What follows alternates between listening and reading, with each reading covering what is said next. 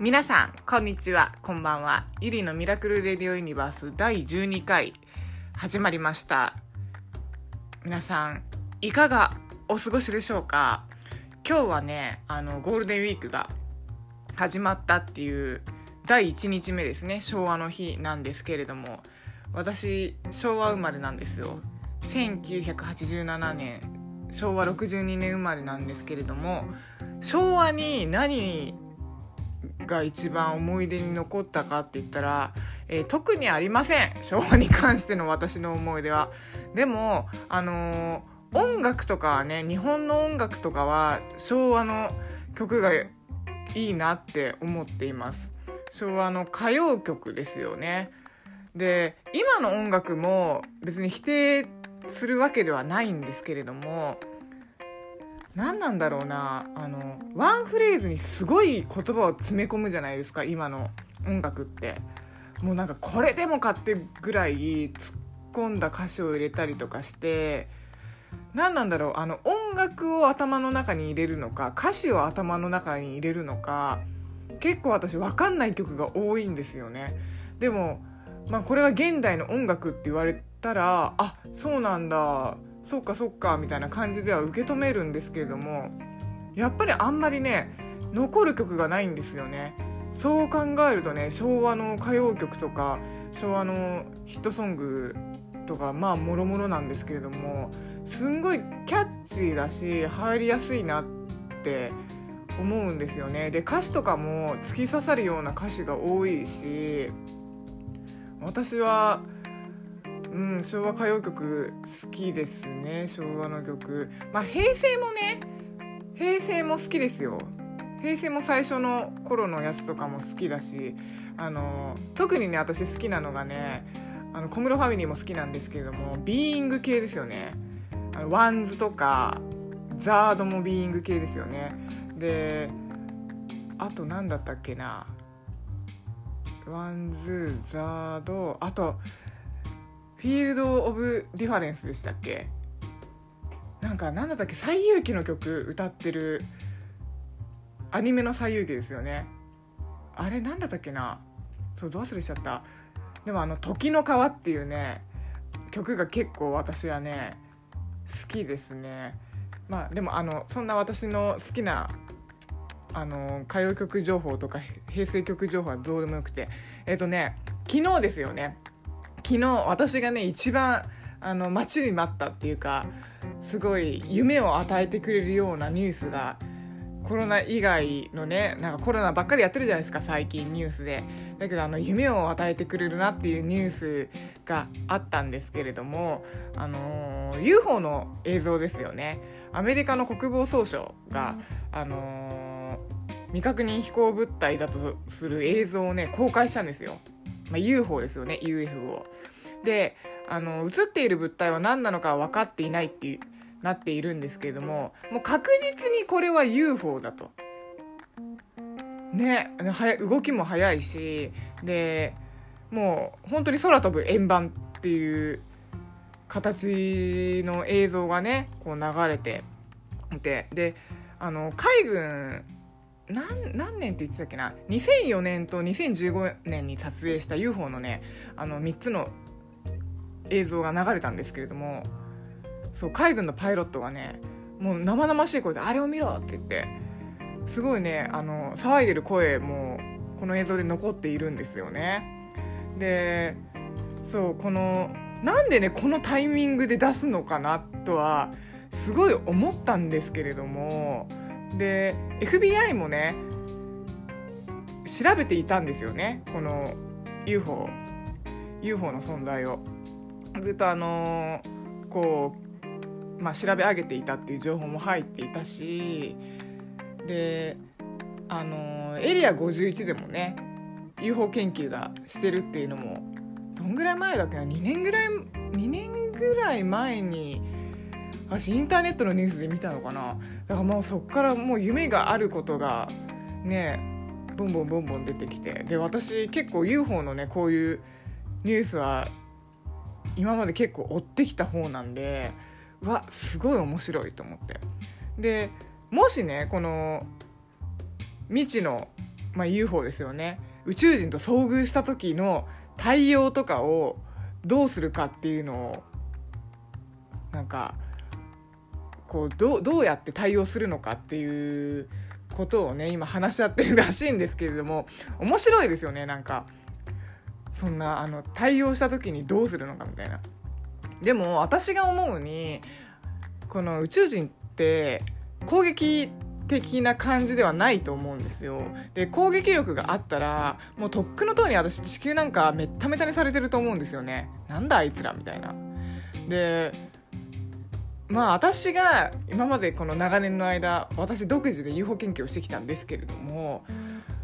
このまあ宇宙人エイリアンですよね。エイリアンはこうサイズをね自由自在にこう変えられる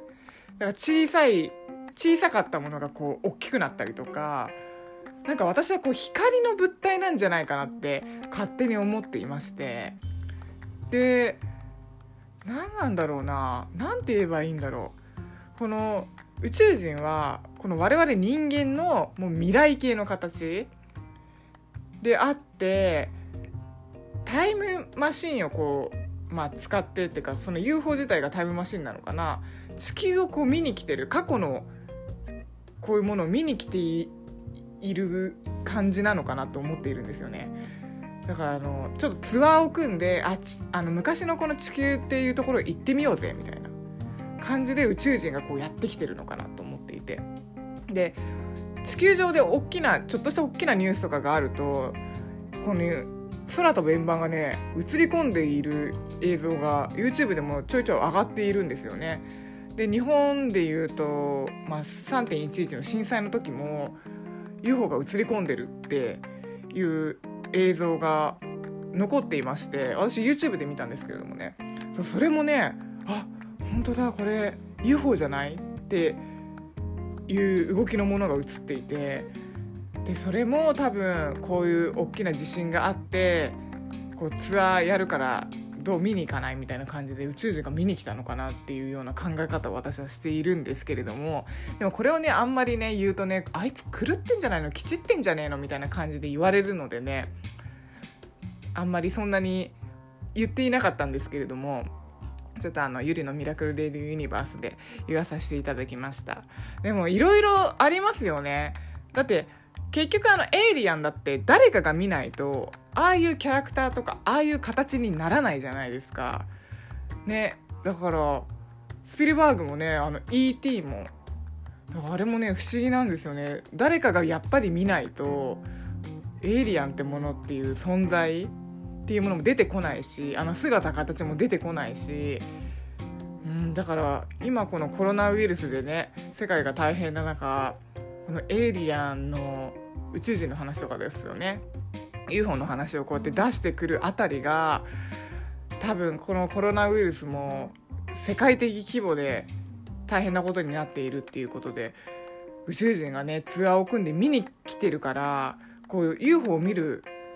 国民とか、まあ、全世界の人が UFO を見ることが多くなるっていうのでこういうふうに一応、まあ、UFO がこの世にはいるんだあるんだっていうのをねこう知らしめっていうんじゃないですか。こういうのがあるよっていうのを言ったのかなみたいな感じで思いました。でもね本当に夢がありますよね。ファンタジーじゃないけど。だから私はねあのいつかいつか自分のこの肉眼でエイリアを見たいななんていうちょっと野望があるんですけれども。こうどんどんどんどんねアメリカが認めていくことによってそう遠くないんじゃないのかなって思っています。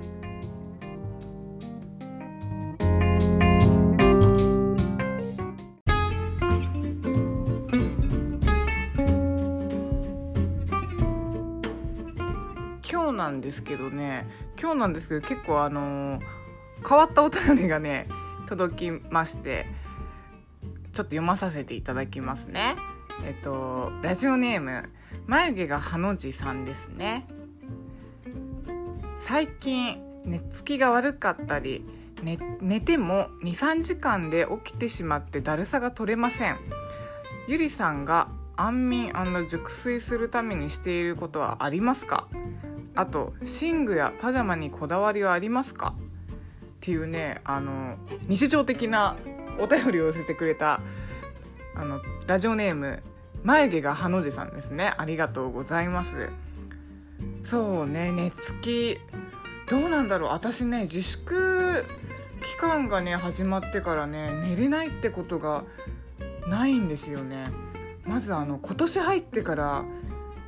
安眠しまくっちゃっているんですけれども。えー、これ何なんだろう。私ね安眠熟睡するためにしていることはね特にはないんですけれどもあれですねお風呂から出たら炭酸水を飲むようにします。なんかねテレビで見たんですよね。お風呂に入っていながら炭酸水を飲むと多分一番いいいいってそれでは言っててあの体の中にねこう酸素がね巡るらしいんですよね。でその体の中に酸素が巡ることってすごい安眠につながるらしいんですよ。で一番ベストなのがお風呂で深呼吸を3回するらしいんですね。で3回してお風呂の中で炭酸水を飲むかお風呂から出てすぐ炭酸水を飲むとこの血の巡りも良くなっている中こう炭酸水で酸素がこう体の中に入ってこう巡りが良くなると深い眠りにつけるっていうのをね見ました。だからなのかな？か分かんないんですけれども。あとね枕の高さっていうのもありますよね、うん、肩こりとかがもし激しくなっていたりしたら枕が原因で安眠ができないとか。あとはもうまあ不安とかじゃないですかね。不安なんか今後の不安とかなんかこのコロナの不安とか何らかのストレスがあったりとかストレスなのかもしれない。この寝つきが悪いのってもしかしたら。私ねストレスないんですよね。でもストレスないって言ってるやつが一番ストレスあるってよく言われるんですけれどもあんまりねあのハゲるほどのストレスとかはないかも。嫌なこととかはねやっぱあったりとかするんですけれどもあでもそれがストレスなのかな。でもね嫌なこととかもね23日とかなんかちょっとふってよぎったりするんですけど全部無にすること。やっぱ前のエピソードでも話したんですけれどもそれをトレーニングしているからうんでも何なんだろう、うん、ストレスなのかな。あと寝具やパジャマにこだわりありますか？どうしよう。これもね特にない。寝具とかもないかも。てかこだわれる余裕がないかも。なんかシルクのパジャマとかでしょ？なんかそういう可愛いのとかでっていうのがないかも。だってベッドとか私無印の足つきコイルマットのやつだし。枕もねあのうち猫を2匹飼っているんですけれども。猫があのいつも一緒に寝てるんですよね。ちっちゃい方が。ディスコちゃんって言うんですけど。ディスコちゃんがねあの寝ゲロしたんですよね。でそれで枕がダメになってちょっと捨てたっていうのもあって今枕がない状態なんですね。でどうしようかなとかとか思ってで今こういう自粛期間になっててお店もクローズしてるじゃないですか。で私前のその枕は無印良品だったんですけど。また同じのにしようかなとか思っててとりあえずじゃあ代用しようと思ってタオルですよねバスタオル。バスタオルをね2枚こう畳んで重ねたらいい感じの高さになってるんででそれで最近寝てるんですけれどもそれそれが結構でも一番ベストかも。でしかも洗えるじゃないですかタオルだから。え？えめっちゃベストだよね。そうだからあれ？枕いらないかもみたいな感じで思っちゃっているんですよね。でもすいませんあのラジオネーム眉毛がハの字さん私全然何も参考にならないかも。強いて言ったらそのあ最初に言った炭酸水だけかも。すいませんなんかごめんなさい。あんまり参考になれなくて。でもね炭酸水やってみてください。私ずっとやってます炭酸水。炭酸水ねあと顔にバシバシやるといいっていうのも IKKO さんが言ってたのかなえちょっとやってみようかなそれも。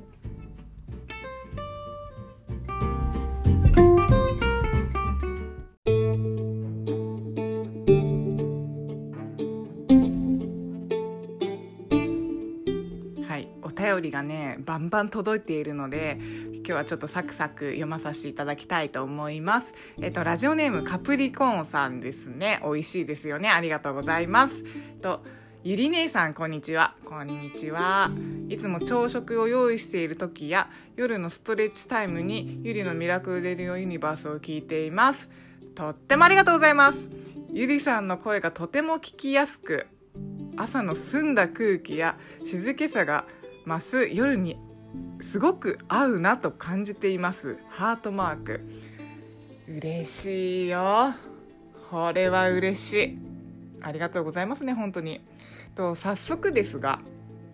とボリューム9で募集していた自粛期間中に気づいたことについて考えたので今回お便りを出すことにしました。私はズバリ情報の受け取り方探し方次第で心は安定する。ということです。ゆりさんも前回のラジオでおっしゃっていたようにこの自粛期間中は私もニュースや情報を摂取しすぎないように気をつけています。コロナ関連のニュースは朝に NHK の「朝一という番組で情報を少しキャッチして夕方のニュースを5分から10分ほど確認して終わりにしています。コロナが流行り世の中がガラッと変わり始めた2月頃から SNS やニュースでも誰かが誰かに対して常に怒りを感じていたり落ち込んだりしているのを目にする機会が増えました。誰も予想だにしていなかった今の状況。パニックになるのはすごくわかるし私も実際そうでした。不安だから調べまくったりいろいろなことを疑ったりしていました。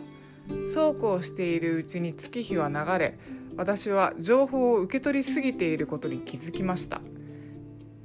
情報過多になりすぎると自分ではどうにも解決しないことで頭を悩ませたり後にそれが怒りに変換しやすいことにハッと気づきあこのままじゃただ不安に飲まれるだけだ。正しく恐れなければと強く思い今のルーティンに変えました。こういう時に積極的にと偏った考あじゃあ嘘間違えた。こういう時に極端に偏った考えで政治のあれこれを批判したり不安を煽ったりする人がいるけれど惑わされたり自分自身が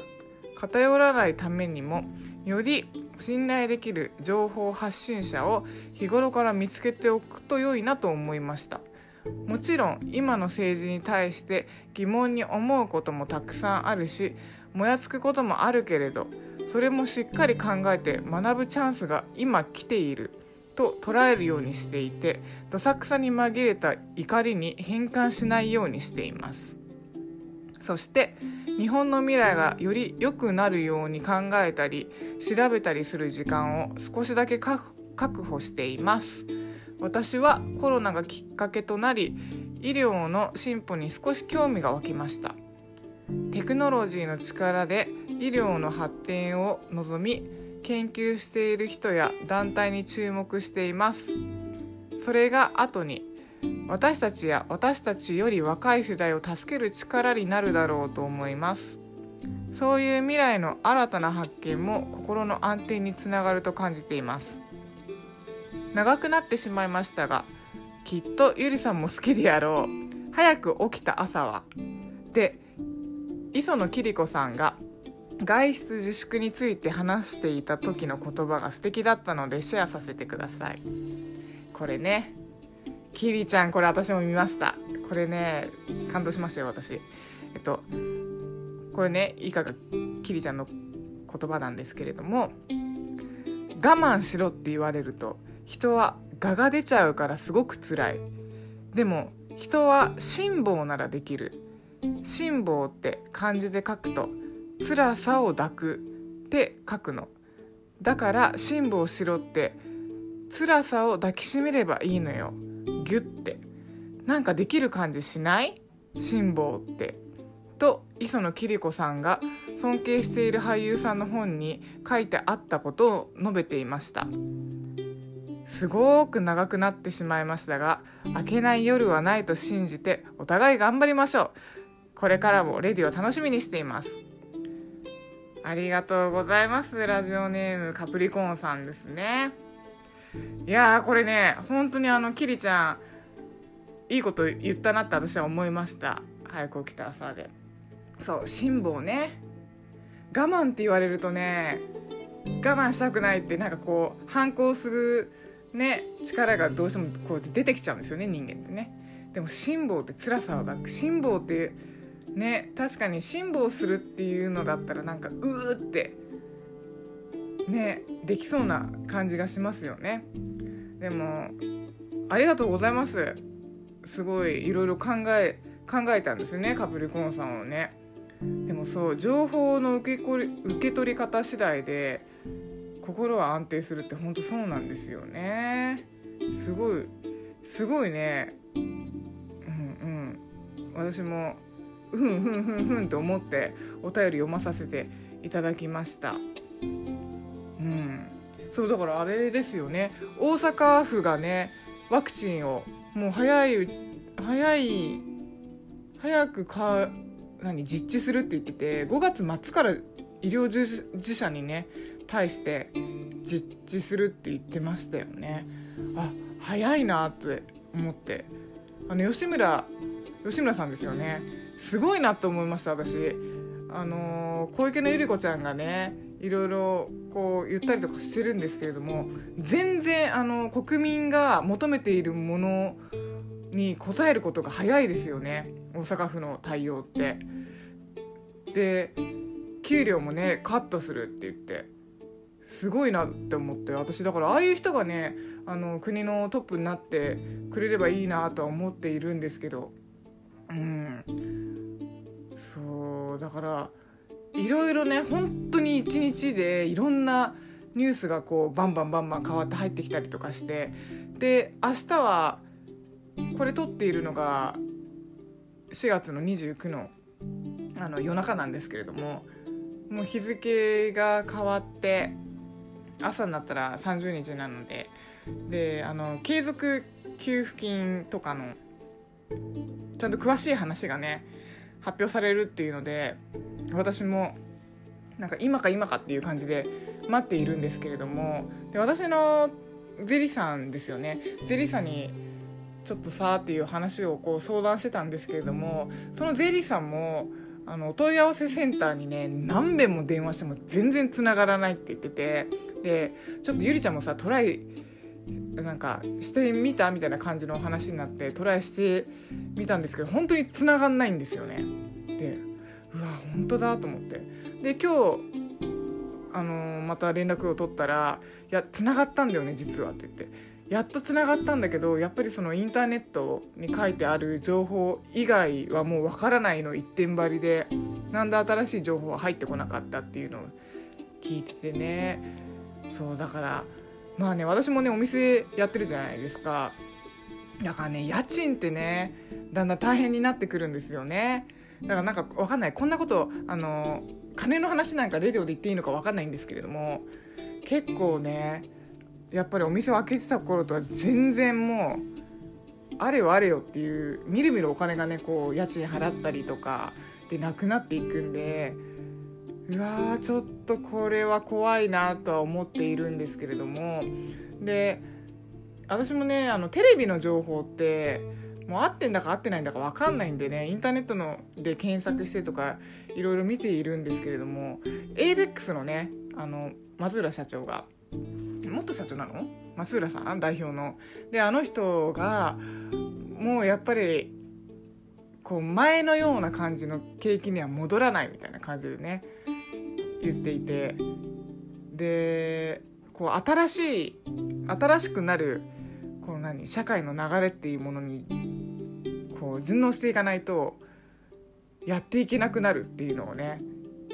言っていたんですよね。だからああとことか思って。まあそうだよね。この社会が切り替わる瞬間っていうのが今なのかなとも思っていて。で9月が新学期制度導入みたいな感じでテレビでもやっていますよね。今まで3月4月か。4月が、えっと、入学式とかっていうものを9月が入学式にあの海外式のような感じで持っていくって言って、ね、グローバルにこうワールドワイドに合わせた感じにしようなんかすることを私は推していますなんて小池のゆり子ちゃんがね言っていましたけれどもね。でもそうなると受験のシーズンとかも全部こうバチバチって変わったりとかあと年度末の決算とかもこう変わってくるから社会のね本当に仕組みが変わるってことですよね。でもこういうタイミングじゃないとやっぱり変えられないし本当にいろんなものが変わるタイミング。だからそれにこう乗っかっていかないと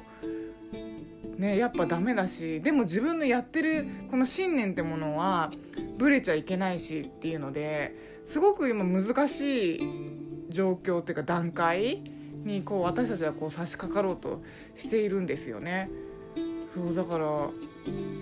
なんかねすごい本当に歴史的瞬間にいるなとも思うしなんか不思議な気持ちですよね。うん、なんか私は最近ね、まあ、コロナももちろん怖いんですけれどもいろんなことがこう目まぐるしく変わっていくのでなんか不思議な気持ちだしそれにこう追っついていかなくちゃいけないしえー、あもうこういうふうにこういうことが変わっていくんだっていうなんかね何とも言えない毎日をね送らさせていただいてます。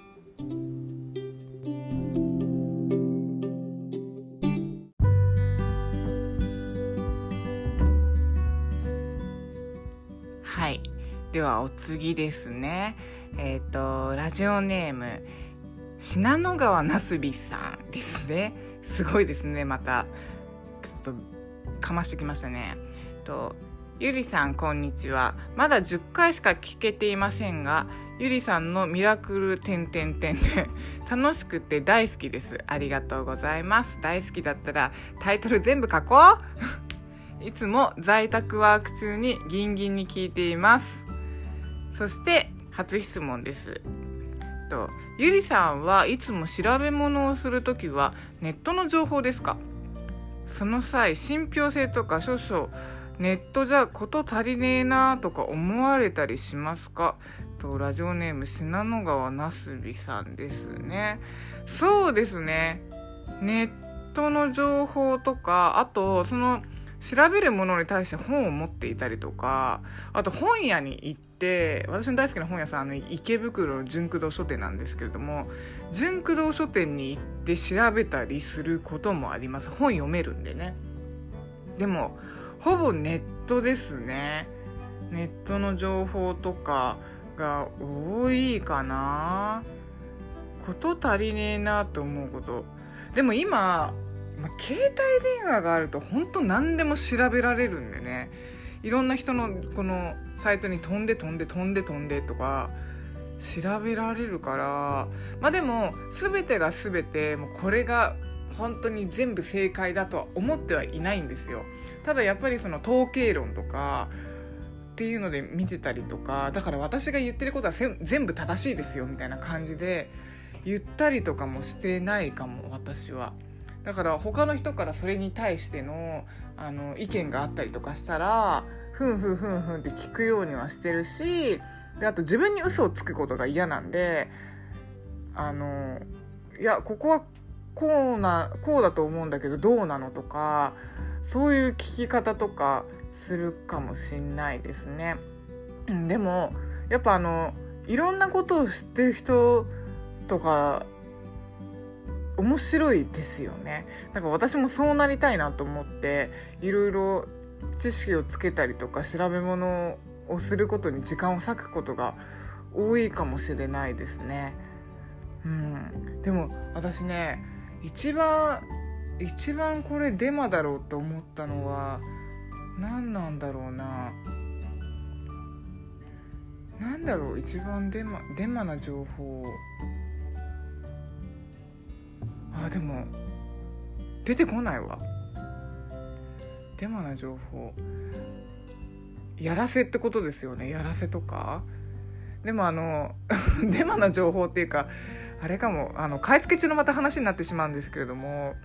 私冬場にね東海岸アメリカの東海岸の方に買い付けに行ったんですよ。で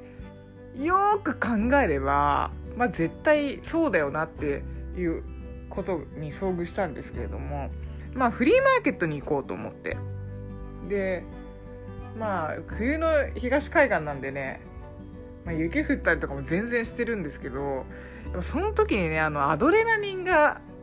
出てきたっていうのと初めて行く土地だったんでなんかもうウキウキしちゃって。でフリマやってるから朝早く起きてなんかもう夜中の3時ぐらいに起きたんですよねその時。で車走らせて行ってその場所に行ったら、まあ、テントもなければ人もいないしなんだこれみたいなあの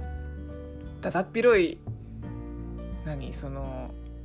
土地にこうついてえなんで私インターネットで調べたのにってことか思って。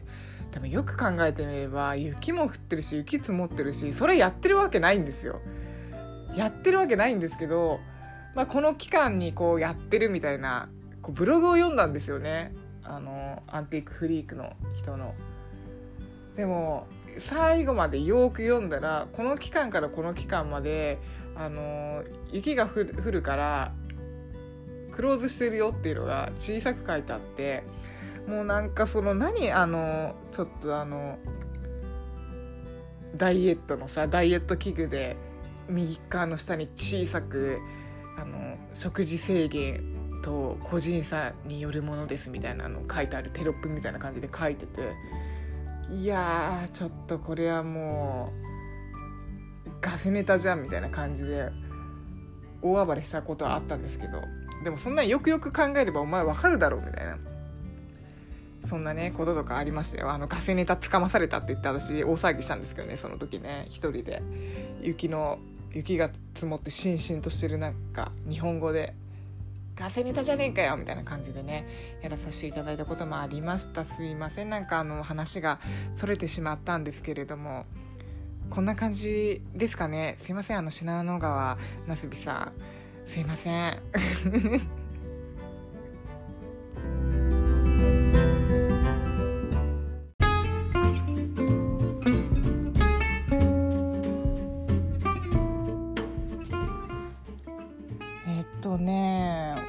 こと話そうかなそしたら。結構このゆりのミラクル・レディオ・ユニバースお店のねお客さんとかもね聞いてくれてる方がいてで私そのお店のインスタグラムと個人のやつで分けててでお店のインスタグラムではねこのラジオのことはね告知してないんですよ実は。あの自分の個人のやつのプロフィールにこうやって貼ってたりとかあとはストーリーズでねあの新しいエピソード公開しましたっていうのでこう共有させていただいてるんですけれども結構ねあのあ私の個人のやつもフォローしてくれてるお客さんいるんだっていうことをねこのレディオが始まって気づきました。でお便りとかくれたりとかあとお店のね DM とかでもねあのラジオ聞きましたみたいな頑張ってくださいとか言ってねくれてる方がいてですごいねみんな優しいのが普通にねあの通販をこうやって DM でやっているんですけれども商品をね通販してくれてね本当ありがとうございます。でその際一番最後のやり取りの時に実はあのゆりさんのラジオ聞かせていただいてますっていうのをね言ってくれるんですよ。でえマジで？みたいな感じで私思って。で結構ね私お店にいる時お客さんとねすごい仲良くなってこうやって喋ればこういうテンションで喋れるんですけれどもなんかちょっとね私意外と初の人って人見知りになっちゃうところもあったりとかしてなかなかうまく喋れなかったりとかするんですよねお恥ずかしいながら。でもそういう方がねあのいや実はこっそり聞いてますとかなんかしかもね通販もしていただいてね本当にこの時期本当にありがたくてでねなんかまあ通販してくれることってまあ嬉しいんですけれども一番嬉しいのが数あるお店の中で選んでくれたことが本当に一番嬉しいんですよね。でそうだってその古着屋さんとかいっぱいあるじゃないですか。都内もそうだしそのね他の県とかも本当に日本中いろんなところにあって。でしかも今こういうね大変な時期に選んでうちで通販してくれてってわなんか本当にありがたいなって思う気持ちでねこうやらせていただいているんですけれども。なんかそのお金がねこう給料が入ったらまた欲しいものがあるんで必ず買いますとかなんかそういう風に言ってくれてねなんか何なんだろう。本当にみ皆様に支えられているんだなうちのお店って。すごい思って。でなおかつもっとあの可愛いもの仕入れなきゃと頑張んなきゃっていうのにもつながるしなんか熱いねこう思いをね。皆様 DM にこう寄せてくれるんですよね。だからすごいあのお店に立っていなくて会えない会えない会うことが一番ね私はあの楽しみにしていることなんですけれども会わなくてもそういう熱いねあのお便りをねお便りっていうか DM をくれたりとか通販してくれるのでなんか何なんだろうあの本当に私はあの皆様によって生かされているんだなって思いました。これなんか感謝の感謝の気持ちのねあれになっちゃったんですけれども。うーんなんか今回はこれを買わせていただいて次はあのリングが欲しいですとかなんかもしよかったらそのリングの買い付けのエピソードを教えてくださいとかなんかこう聞いてきてくれるんですよね。だからあすごい興味持ってくれて嬉しいとかでちゃんとなおかつこう購入していただけるんでねだからなんかこう話しがいがあるっていうかあ話してよかったとかなんかこの文字だけになっちゃうんですけれどもなんかそういう接客しているような気持ちになれるんですよね。で私もちゃんとこう向き合おうとも思ってるしでお客様もこう何なんだろう DM だけどこう向き合おうとしてくれるそのなんか姿勢っていうのがすごい嬉しくてで言っちゃえばねあのまあ、DM でねこう通販の対応しているから本当にいろんなお客さんがいるんですよ。なんかここじゃ言えないぐらい、えー、ちょっとあなた人間なのって思うようなあの対応してくる人とかももちろんいるしえー、ってそんえそういう感じっていう風に思う人とかもいるしこればっかりはね私もあの機械じゃないし人間なんでねなんかふざけんなよとか思ったりとかすることももちろんあります。であれ欲しいこれ欲しいどれ欲しいとかバーみたいな感じでこう聞いてきて既読無視とかあやっぱなんかそういう感じかこういう希薄な感じかみたいな感じで通販をねやめようと思ったこととかもあったんですよ実は。だけどやっぱりねなんかこう来れないお客さんとかももちろんいるし通販はやめないでほしいみたいな感じとかで言ってくれた方とかもいるんでねなんとかこうやってこれたはいるんですけれども文字にねなんかこうしようが何しようがやっぱりそこにはちゃんとそそちら側には人がいてこちら側も人間人だしみたいな、うん、なんかそういうつながりとかってやっぱ大切にしていきたいなとか大切にしなきゃなともね全然思うしでこのね「ゆりのミラクル・レディオ・ユニバース」だって今はね今はこう喋っていて向こう側とかなんかこう目の前にはねリスナーの人とかいないけどやっぱりこう聞いてくれてるとかねさっきもあのー、朝こうやってご飯を食べる時に聞いていますとか言ってくれている方とかもいるからなんかそういうのをね想像しながらこう私は話していてなんかなんて言うんだろうこの接客している気持ちっていうかなんて言うんだろうなちゃんと人が聞いているから聞いてくれているからっていうふうに思うとこうどんどんどんどん言葉がねこ上がってくるんですよね私の中で。だから、うん、やっぱりこう文字にしようが声にしようが聞いてくれてるのは人であるっていうのでね人なんだっていうことでちゃんとこうと届けばいいな届くよう届くようにこう私は伝えてるつもりなんですけれどもうんなんか何何がお前言いたいんだよみたいな感じでちょっと思思ってしまうかもしれないんですけれども本当に皆さんありがとうございますって本当まるっとあのまとめてしまったんですけれども、うん、数あるお店の中からサムタイムズストアを選んでいただいてなおかつ通販もねしていただいてこうやってダイレクトメッセージも寄せていただいて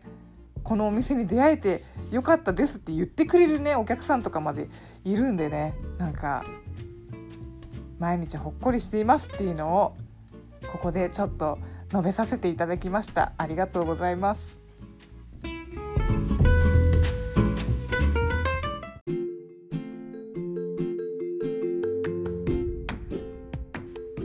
はい。ゆりのミラクルレディオユニバース第12回目が終わろうとしています。終わりの時間になりました。なんでね急に片言かわかんないんですけれどもえっとゴールデンウィーク1日目がね終わったんであれですよね2020年今年のゴールデンウィークって16最大16連休ですよね。長いよね16連休。これがコロナウイルスじゃなかったらみんなウハウハだったのにね海外とかも行きまくっちゃって。でもね今年はもうあのステイウィークみたいな感じに、ね、なっちゃっていますけれども次はね私あのリスナーの方にあれだなこのゴールデンウィークこれをしようと思うっていうことまあ、もちろん多分家の中でっていうことになると思うんですけれどもこれをしようと思うことっていうのは何ですかっていうお便りを待とうかな私はゴールデンウィーク中お家でこういうことをしようと思っていますっていうようなお便りをお待ちしてますそれでねこうシェアすることによってえそれいいじゃんってなってね取り入れてくれたら嬉しいななんて思うのでじゃあちょっとそんなお便りをお待ちしていますね。次はね私そのお便りとあとはねあの買い付けですよね。ジュエリーの買い付けのことそのなんか仕方とかそういうのではなくて私がこう感じたこととかあとそうですよね。あの背景にあるものっていうものをねちょっと話したいなーなんて思っているので第13回目もね皆様お待ちしてくれてたら嬉しいななんて思っています。ではこの辺でね。じゃあ。皆様あばよ。